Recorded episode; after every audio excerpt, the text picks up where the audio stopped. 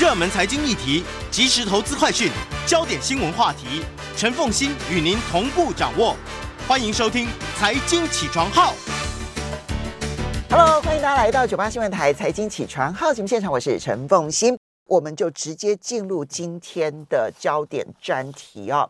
今天邀请来到我们现场的是《科学人》杂志总编辑孙维新孙老师，他现在是国立台湾大学物理学系及天文物理研究所教授。那么孙教授呃也是《科学人》的总编辑。今天呢这一期的《科学人》哦，呃三月号的《科学人》哈，很有趣，里面有两个话题。我觉得这一定要请孙老师来为我们解析一下。第一个是外星呃太空生物学，嗯，外星生物究竟应该长什么样子？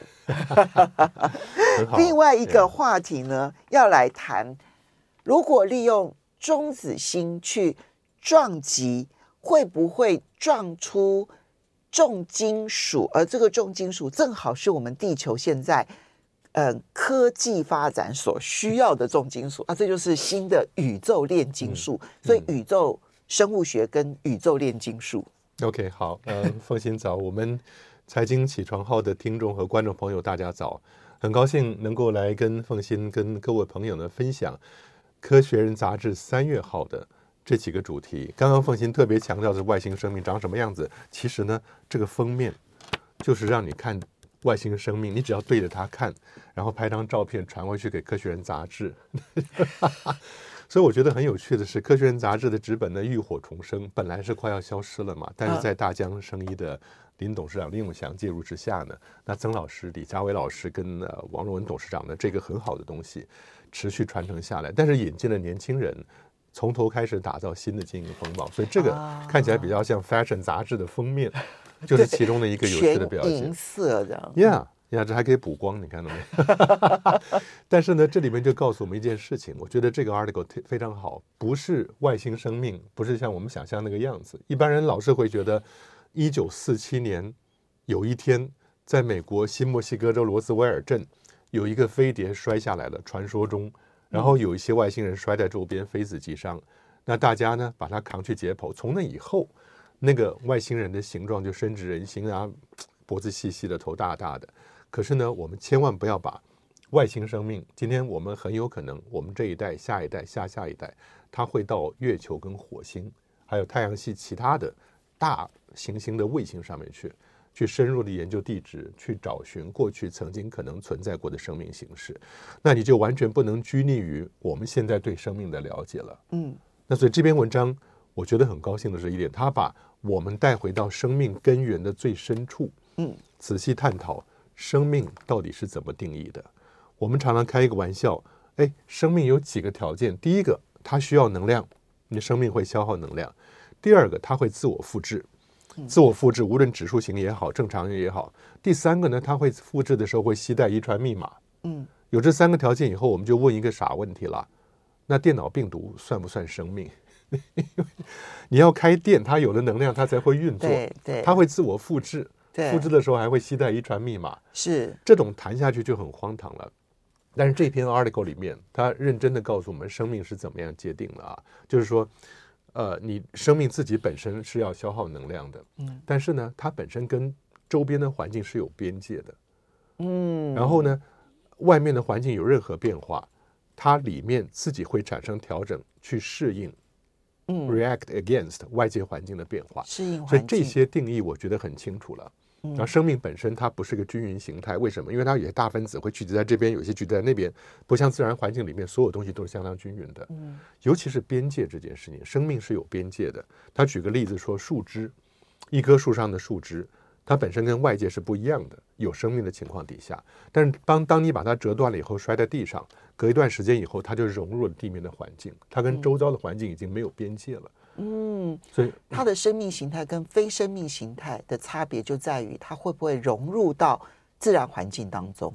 对，OK，对，就是如果它已经没有生命形态的话，它跟自然环境是没有分野的。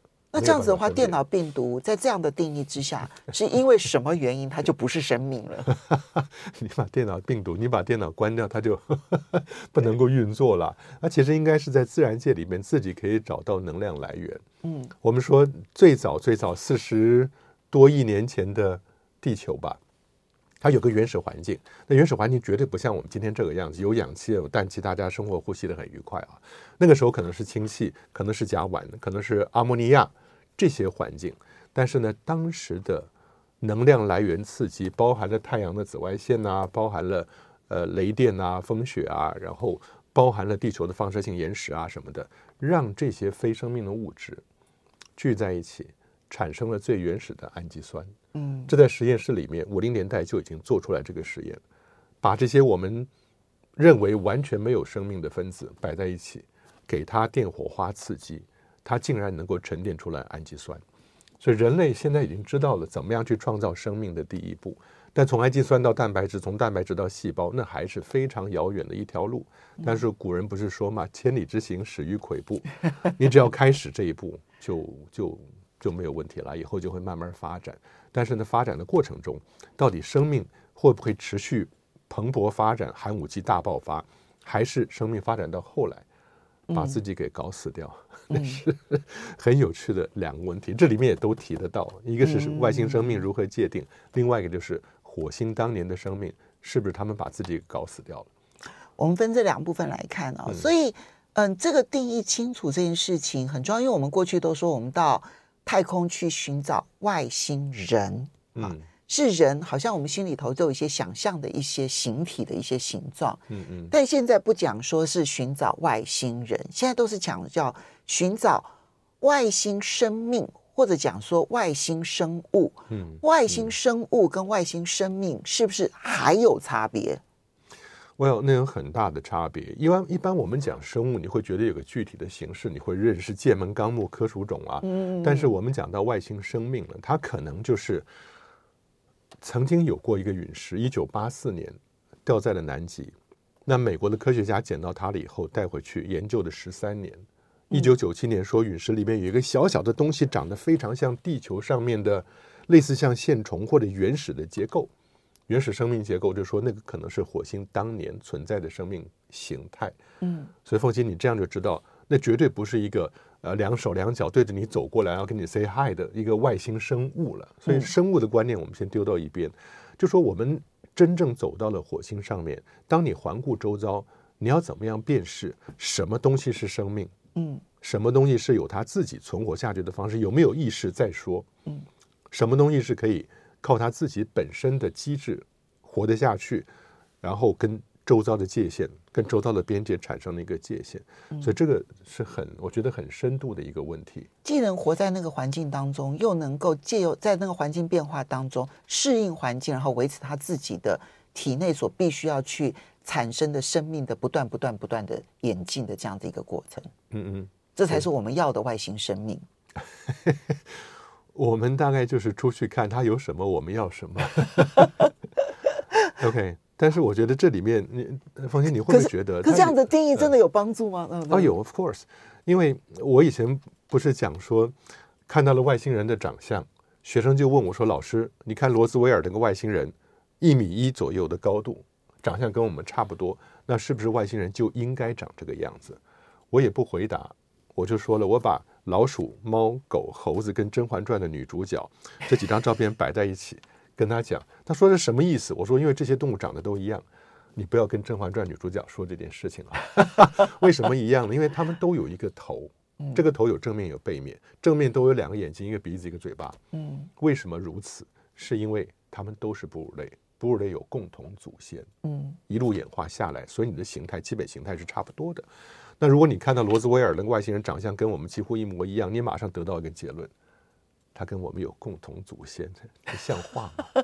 所以外星生命绝对不是我们想象那个样子。为什么会搞成那个样子？因为电视电影的需要，你要搞一个外星人在这个地方跟你能够对话，甚至像《阿凡达》里面能够发发展出一段感情来的，嗯，一段跨物种之间的恋情。那你那个另外一个异性对象就一定要艳丽非凡，而且还会讲英文，否则你通过了翻译的话，那感情是谈不下去的。所以这结果是好莱坞在搞成这个样子。那实际上你可以想象，生命有任何形态，甚至连生命最基本，我们的最基本生命资讯是什么？DNA。嗯，DNA 里面有四个碱基，我们 ACGT。对。但是有没有可能外星生命它根本用的不是这样的碱基？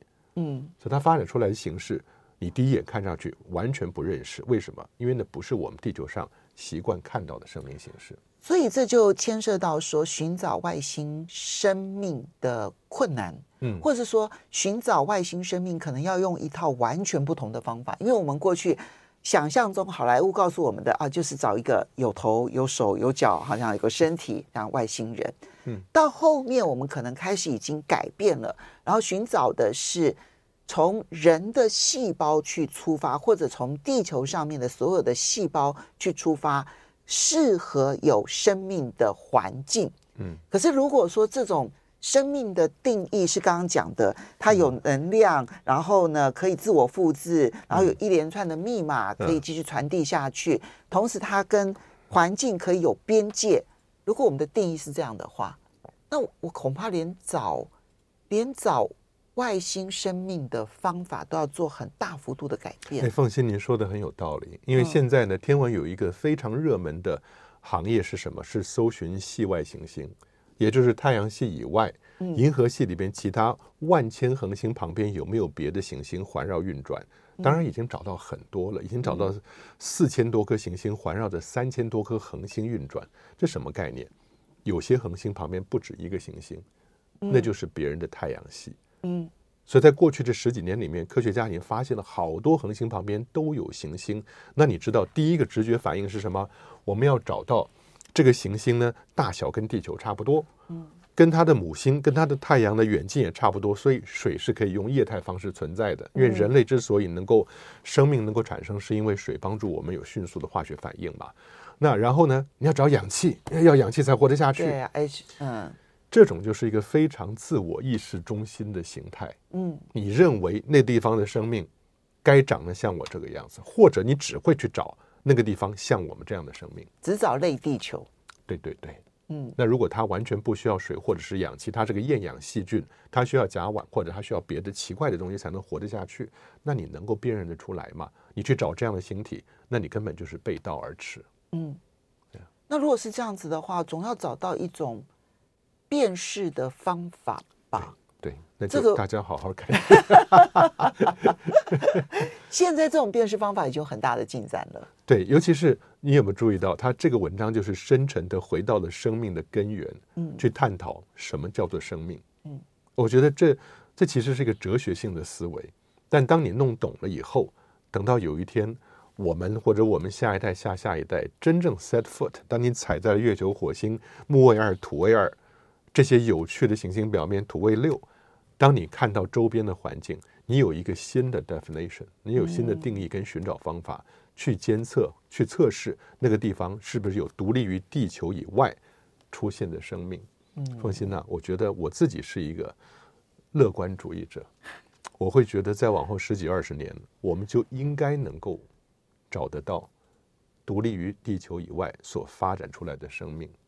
如果这件事情老师你这么乐观，十几二十年。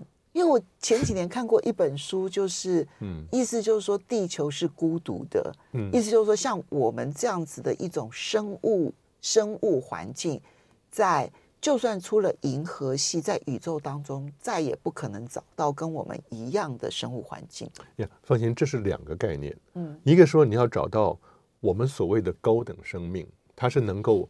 Communicate 能够跟不同的生生命的文化来联系、来交谈的。另外一种是低等的生命，也就是它本身它就能够存活的，barely 靠着它的环境存活下去的。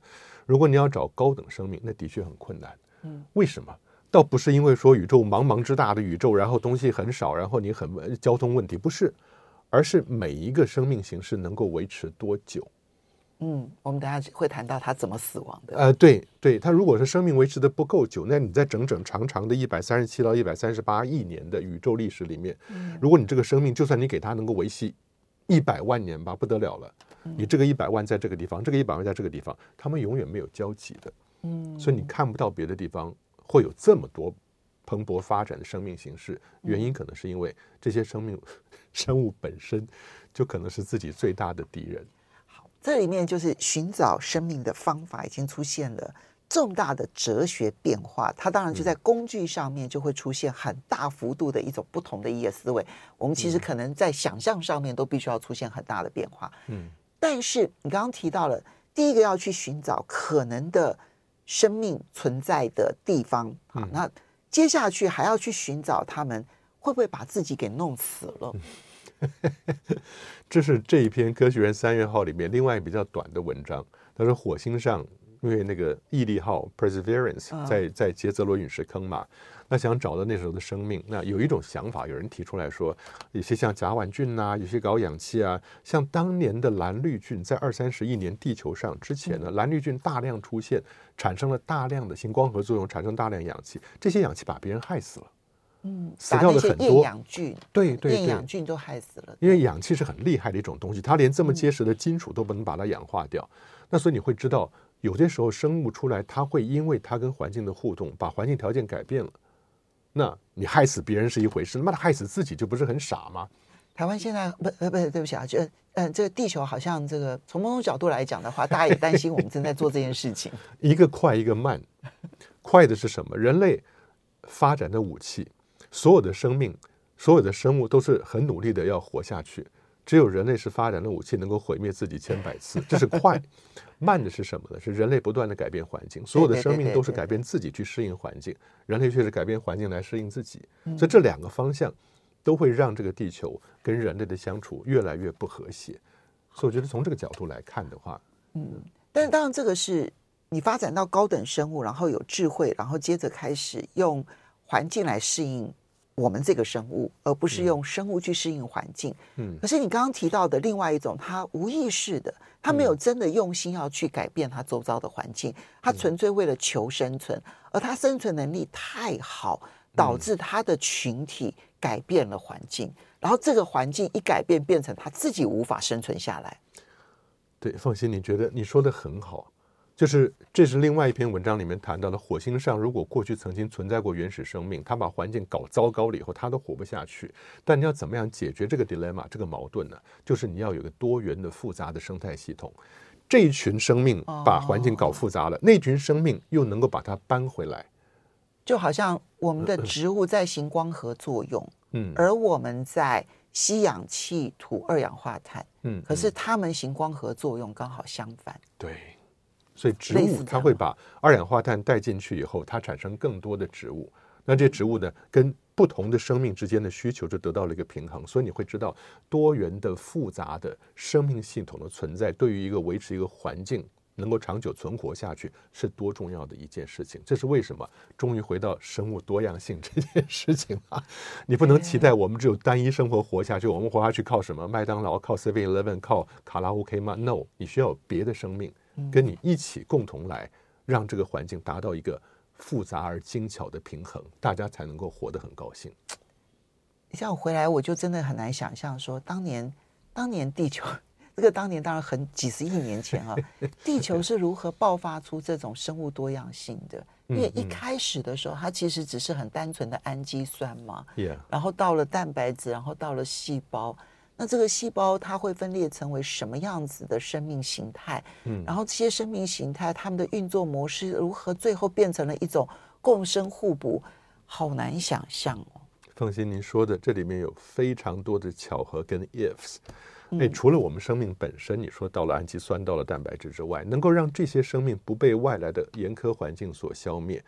我们地球本身核心要有个铁质的核心，而且还要液态。液态以后呢，在地球高速旋转之下，它产生了强烈的电流，核心电流制造了磁场。这个磁场保护了我们地球上的人们不会受到太阳风把我们都给屠杀掉。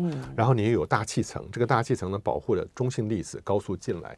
所以我们有太多条件放在一块儿，才能让这个地球表面变成一个适合我们认得的生命形态，安稳生存下去的复杂生态系统。我们真的找到了外星生命之后，嗯，你觉得人类会做什么？我觉得第一个拍电影，多好的好莱坞的好莱坞的主题啊！我真的话说回来，我们就认真思考了，我们要怎么样跟不同的生命形态相处。好，我们要稍微休息一下。当然，这个是讲外星生命，我觉得它还比较抽象的，就是我们到跟别的生命如何相处。嗯、但是哦，这一个宇宙炼金术，嗯，你知道财经起床号非常市侩，嗯、想的就是 它会不会改变整个全世界的。产业霸权结构，马上回。欢迎大家回到九八新闻台财经起床号节目现场，我是陈凤欣。今天在我们现场的是《科学人》杂志总编辑，也是台大物理学系及天文物理研究所教授孙维新孙教授。嗯、来，《科学人》这一期里头有两个非常有趣的话题，一个是外星生命啊，嗯、外星生命这件事情呢，牵涉到了我们一直很想知道，我们人在地球上在。宇宙中是不是如此的孤独啊？或者有更高等的生命啊？这个反正辩论不完的啊。但是接下来的这个话题啊，我告诉你就牵涉到满满的钱钱钱钱钱的宇宙淘金术，呃，宇宙炼金术。这里面牵涉到撞击小行星的时候，因为我们知道每一每一个行星或者每一个在。呃，宇宙上面的星体，其实它里面的结构常常有很多的稀有金属，对哈。那么，如果说我们真的能够借由撞击，然后就好像你知道，早期人类看到矿山，然后我们就用炸药把那个山给炸了，嗯，然后接着我们就进去里面去挖矿，可能是金啊，可能是银啊，然后可能是钻石啊，可能是。珠宝啊，任何的东西，嗯，然后现在又加上很多稀有金属，其实，在科技的产业当中，其实扮演极为重要的角色，而又非常的昂贵。OK，好，所以我就觉得这是不是一个宇宙淘金梦？好的，凤馨呢，为了要符合财经起床号的设立这个节目的根本啊，我们就谈两个方向。第一个方向呢，在这本三月号《科学人》杂志上面讲到的中子星相撞撞出重元素来，这个是根本。但是学以致用，如果你今天很关心我们的听众、观众朋友关心你怎么样学以致用的话，那我们再接着讲第二段啊。那第一段的概念很简单，就是呢，在一百三十八亿年前大霹雳产生的宇宙，瞬间只有两种元素存在，就是周期表上左上角、右上角一左一右最轻的元素，一个是氢。一个是氦，啊，一个氢百分之七十五，氦百分之二十五，That's it，加一点点的 lithium，加一点点的锂，第三个锂啊，嗯、那所有后面的元素，包含了制造了我，制造了你，制造了我们的地球，跟所有我们看得到的这些我们现存的世界，这些比较重的金属，全部都是在恒星的核心长期做核融合演化出来的。所以这是为什么沈居山先生曾经讲过一句非常感动人心的话。他说：“我们每一个人过去都曾经是某一颗恒星的一部分。” OK，so touching。学生上课听了他的话，下课就去找谁跟谁是来自同一颗恒星。同样一句话呢，你换到了另外一个很搞笑的呃英国天文物理学家啊资深的，他是爵士，他不是不只是院士，他是 Sir Martin Rees 马丁瑞斯这个教授啊。二零零九年全球天文年开幕典礼上，请他上台演讲。他很短的演讲，但是很搞笑。他说：“我们都是核废料，Yeah, we are all nuclear waste。”核融合结果嘛？对对对，也是这个样子啊。所以你可以看得到，构成我们身体的碳、氧、氮、磷、硫这些东西，都来自恒星的。融合跟演化，所以呢，它的核心演化以后，到后来核心爆炸了，恒星爆炸了以后，或者云气散到宇宙里面去，长期的云气变恒星，恒星变云气，这些循环终始循环了以后呢，宇宙里面就有遍布的重元素。但这个重元素，如果你是要正常的核融合的话，它到了周期表中间铁那个元素就结束了，嗯，它不能再往下面自然发展。那有另外一个反方向是什么？很重很重的元素，它天生会有放射性，像谁？像铀，像 plutonium。对，像它自己会分裂。对对，铀跟布，它分裂了以后会往回走，重元素往回走，氢元素往中间走，两边往中间碰头什么地方？铁，嗯，就是铁，因为铁的束缚能，我 们讲束缚能太大。它没有办法在自然界产生以后仍然得到能量的回报，所以它不会自然发生。它不会自然分解，也不会自然的分裂，呃，它不会自然分解，也不会自然结合。很好，很好。耶，凤馨很有科学的概念是吗？啊，对对对对。但是呢，你要怎么样去让我们人类在宇宙里边看得到大自然产生比铁还重的元素？超新星爆炸，或者是中子星相撞。那在这些剧烈的天文事件里面呢，它的高温高热呢，瞬间把很多中子打到原先铁更轻的原子核里面。中子进去以后，它又会转化成质子。只要变成质子，丢出一个电子来，剩下一个质子在里面。那质子的数量就决定这是什么元素。OK。所以你会看到，我们讲碳十二、碳十三、碳十四。碳十二是因为有六个质子，六个中子。嗯。但如果你再丢个中子进去，它有六个质子呢，还是叫碳。但是呢，这就碳十三了。嗯。再丢一个中子进去呢，它还是没有影响质子数，还是碳。但是整个加在一起，六加八十四，叫碳十四。所以它，我刚刚讲的那个具体的形象，什么那种嗯炸药啦，然后开矿啦，no no no，它不纯然是这个样子，它其实是改变它的化学结构。哦，对。让它变成更重要的重、更重量级的重金属。对，所以在爆炸、剧烈爆炸、超新星什么的时候，大量的中子挤到原先的氢的原子核里边去，但是转变成质子以后的这些原子就变成了更重的元素，所以瞬间那一刹那产生大量的比铁还重的元素啊！那这是我们刚开始讲重元素的来源，也就是因为不断的中史循环，今天才有这么多重元素制造了我们自己跟地球、跟太阳系的这些行星啊。但是话说回来，你今天真的要想办法去利用这些重元素吗？稀土元素、贵重金属，一看看风星眼睛都亮了。就是啊，小你有没有看到那个 morning morning 的眼睛？小行星上的确很多。然后我要跟各位讲，太空行业两大领域，你知道，太空时代近在咫尺，我们 just around the corner，就在前方转角之处了啊。那这里边两大行业。各国先进国家都已经纷纷投入了，一个是什么？一个就是小行星开矿，另外一个是太空垃圾、太空垃圾的清理。嗯，太空垃圾是整个地球周边最严重的问题，因为现在的卫星数量，无论是在用的还是废弃的，多到你难以想象。然后再往后几年，你从现在开始申请卫星执照的数量看起来，往后几年可能到十万个以上。哎，放心，这也会。污染了我们习惯的夜空。等到哪一天，你跟那个男朋友、女朋友走到星空底下，抬头一看，每十五个光点里面有一个就是人造卫星。没错，没错。我现在都觉得，我去学会看天文这件事情，我以后会不会学完了之后，隔一阵子然后全错了这样子？因为星链全部满布这样子。Exactly，就是哦。顺便广告一下。科学号、科学人四月号的主题就是星链卫星如何污染我们的宁静星夜夜空啊！嗯嗯。再回到小行星，因为小行星本身呢，很多国家希望把比较小的小行星抓住以后，无论撒个网子或者拿个夹子抓住以后拖回来。小这个小行星会有多小啊？可以？非常好的问题，你很担心你拖拖回来不是会有问题吗？万一这个拖回来不听你的话，对着地球撞下来，你不是又得去找布鲁斯威利去？拯救地球了吗？太大，我觉得拉不动啊，太贵了。科学家总有办法带动它。嗯，物理牛顿第二定律 F 等于 ma，它能够对，对你给它一点点的力量，它能产生一点点的加速度，只要能够运动就可以。但带回来现在的想法不会让你进入绕地球的轨道，嗯，太危险了。嗯，进到哪里？绕月球。哦，所以月球那个地方就变成我们的 仓库。啊，对，我们的仓储，你把小行星拉过来以后，摆在让它去绕月球去，利用月球的引力也就够了。从地球到月球两三天就到了。嗯、你要带学生上去上地质课，嗯，或者你想上去挖矿，钱不够了去挖点回来都行。所以 那是人现在一个一个想法。但是回到刚刚讲的小，所以他就真的必须很就不但小，而且质量必须要控制在一定范围之内，否则的话，它的重力如果比。月球还要来得大，或者甚至于它的重力大到会改变月球的行进路线的话，那那也是在不，会吧？放心，不会，不会哈，你不要担心那么厉害哈。这是一般我们讲说，你最多能够拔个哎几公里的就已经不得了了。哦，月球本身是三千四百七十六公里，所以不用担心了。嗯，但是呢，你真正能够，我担心以前会出，以后会出现粗暴的场面，就是这些为了要挖矿不择手段，然后跑到小行星旁边去，拿个核弹一炸，炸出个碎片来，我把碎片带回来就够。够巧的了啊！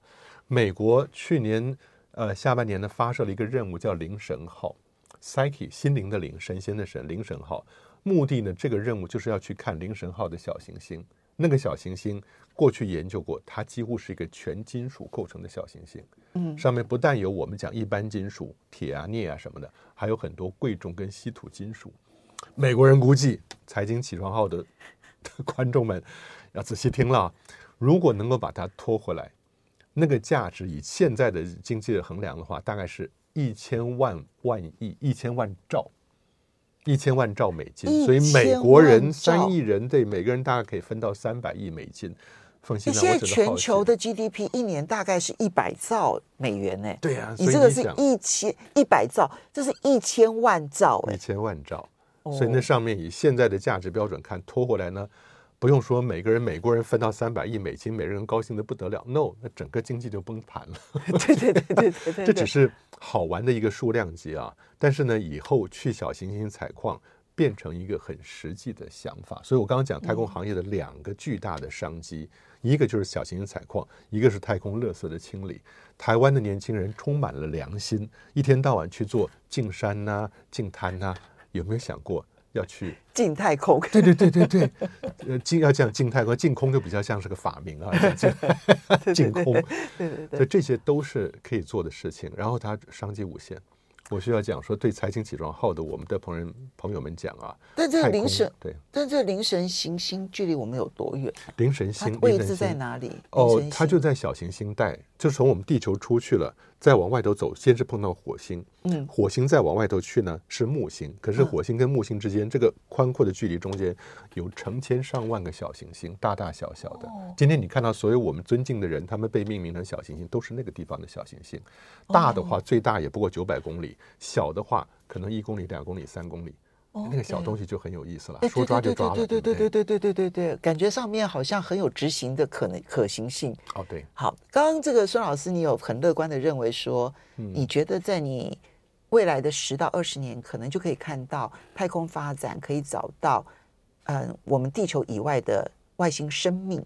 嗯，那这一个小行星挖矿，你觉得在多久之内我们可以看到进展？哦，那个很快，十年之内。哦，这更更十年的更快，那个更快，是因为 对财富的期待跟渴望驱使一切科技的进展。所以很多时候呢，我们虽然不愿意这样讲，但是尖端科技的进展有许多是有钱人玩的游戏。有钱就是任性，它能够让科技科技无限发展。回到刚刚讲说，我们十几二十年能够看到外星生命，那就是我们乐观的预测。为什么这样预测？我们到了这个年纪，大概也不过就是二三十年的往后。哎，到时候如果在这段时间你真的发现了外星生命，别人会说孙老师你真准。要是没有发现的话，那个时候我们也不在了，也没有人会责备我们了，不是吗？好，今天有。理想梦想面的，但也有更多务实面的部分。如果有兴趣的朋友的话，看一看这一期的《科学人》杂志。我们要非常谢谢孙维新孙教授。我们休息一下，马上回来节目。欢迎大家回到九八新闻台财经起床号节目现场，我是陈凤欣。那么刚刚呢，我们访问的是《科学人》杂志总编辑孙维新孙教授，他同时也是国立台湾大学物理学系暨天文物理研究所的教授，谈。外星生命长什么样子啊？其实要知道外星生命长什么样子，我们才呃，不是真的具体的形象是什么样子，而是重新定义生命的形态之后，我们可能要找到不同的技术方法去寻找生命就可复制，然后同时又跟环境能够适应，但但是又有界限的这样子的一个生命形态，我们要去寻找。可是另外一个呢，可能它就更加的在是。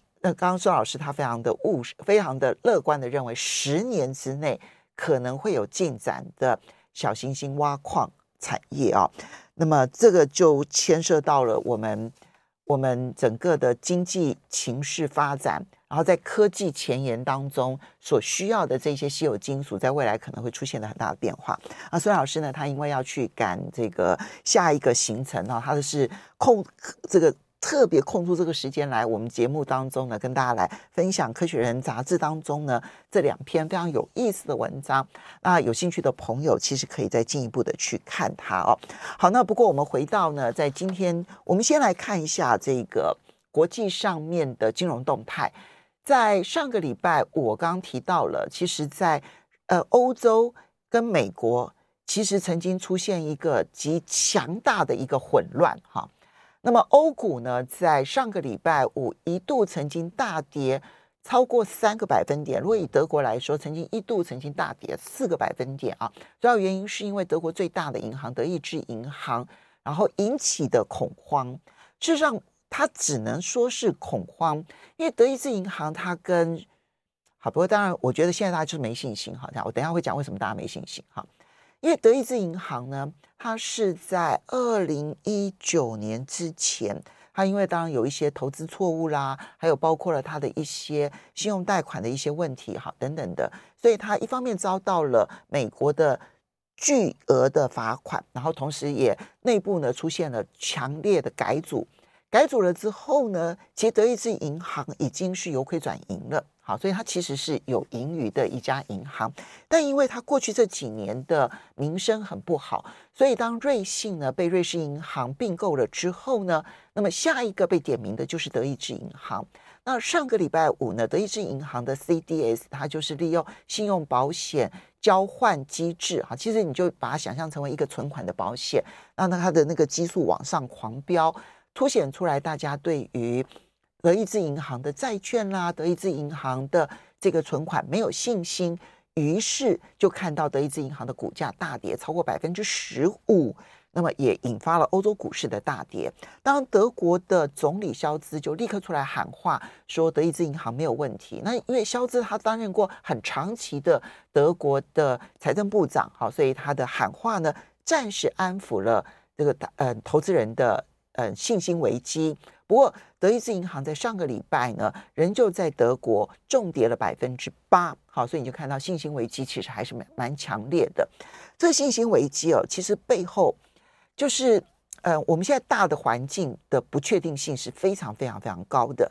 以瑞士信贷为例，大家还记得在瑞士信贷前两个礼拜，被收购之前，然后开始被点名说可能有问题之后，它的股价大跌，它的存款就它的金融债券就不断的价格也是大跌。这一连串的信心危机，瑞士央行一度出来保证说，他们提供了五百亿瑞士法郎给瑞士信贷，然后大家不用担心它的流动性。好，然后它的这个嗯资本适足率啊，它的流动性都没有问题。大家还记得这个保证吗？但是一个周末之后呢，瑞士银行就收购了瑞士信贷，而且是在瑞士央行还有瑞士的经管单位的主管的压力之下，瑞士银行其实是不情不愿的，然后瑞士信贷也是不情不愿的，然后被并购，然后那边并购。那现在瑞士财政部长哦，前两天呢接受访问的时候呢，他说了实话，他说如果我们袖手旁观，只要多一天，瑞士信贷一定倒闭。不是前一天才告诉我们保证说流动性跟资本适足率没有问题吗？然后现在讲说说我们如果再袖手旁观多一天，它就会倒闭，所以你就知道那个信心脆弱，其实跟就是你实际看到的 SVB，SVB 在它倒闭前一个礼拜，它还被选为最优良的呃美国银行诶，然后结果隔一个礼拜之后它倒闭了，然后瑞士信贷这边瑞士央行还保证说它的流动性、资本适足率都没有问题。隔两天，它被并购了，啊，所以整个情势就出现了这些问题。好，那当在礼拜五的时候呢，美国股市呢，终究是在这个，嗯，这个美国在美国美国总统拜登以及美国财政部长耶伦出面保证，哈，就是存款超过二十五万美元的存款，FDIC 就美国存款保险公司也会保障。那这个讯息呢，就激励了美国股市，所以包括了道琼、标普以及纳斯达克都上涨，但费城半导体呢仍旧下跌。那因为终究呢，它其实是过去这两个星期当中涨最多的这个呃指数，所以呢，它的上它涨多了，在上个礼拜五呢，反而出现了拉回。那至于在台股相关的 ADR，因为我们的半导体业参呃参呃这个成分非常的多，所以呢，其实反而是跌多涨少的。台积电的 ADR 在上个礼拜五下跌了百分之一点九，鸿海的 ADR 上涨了百分之一点五三，瑞光的 ADR 下跌了百分之一点四二。联电的 ADR 下跌了百分之二点二七，中华电信的 ADR 上涨了百分之零点五一。至于在台指期的夜盘，在上个礼拜五呢，就下跌了六十点。以四月结算的台指期呢，是来到了一万五千八百五十七。好，那至于在这个亚洲股市的部分啊，我们先看美股的盘后的期货盘。那标普的期货盘呢，目前是上涨了百分之零点四一，纳斯达克的期货盘上涨了百分之零点三，道琼的期货盘上涨了百分之零点三七，延续了上个礼拜我们看到的美股呢，它由黑翻红的一个过程。不过雅股啊，目前呢是由红翻黑的。好，就日经二五指数呢，目前是下跌了嗯零点百分之零点零一，原本开高，但是最后现在呢，目前呢是翻黑。南韩综合指数呢也是开高，然后目前呢是翻黑的部分。那么至于在台指期啊，在八点四十五分开盘了之后呢，目前看起来呢，就是当然是比上个礼拜的收盘呢稍微低一点，目前是来到一五八五三。好，接着呢，在今天的早报新闻当中呢，当然一边呢是我们看到。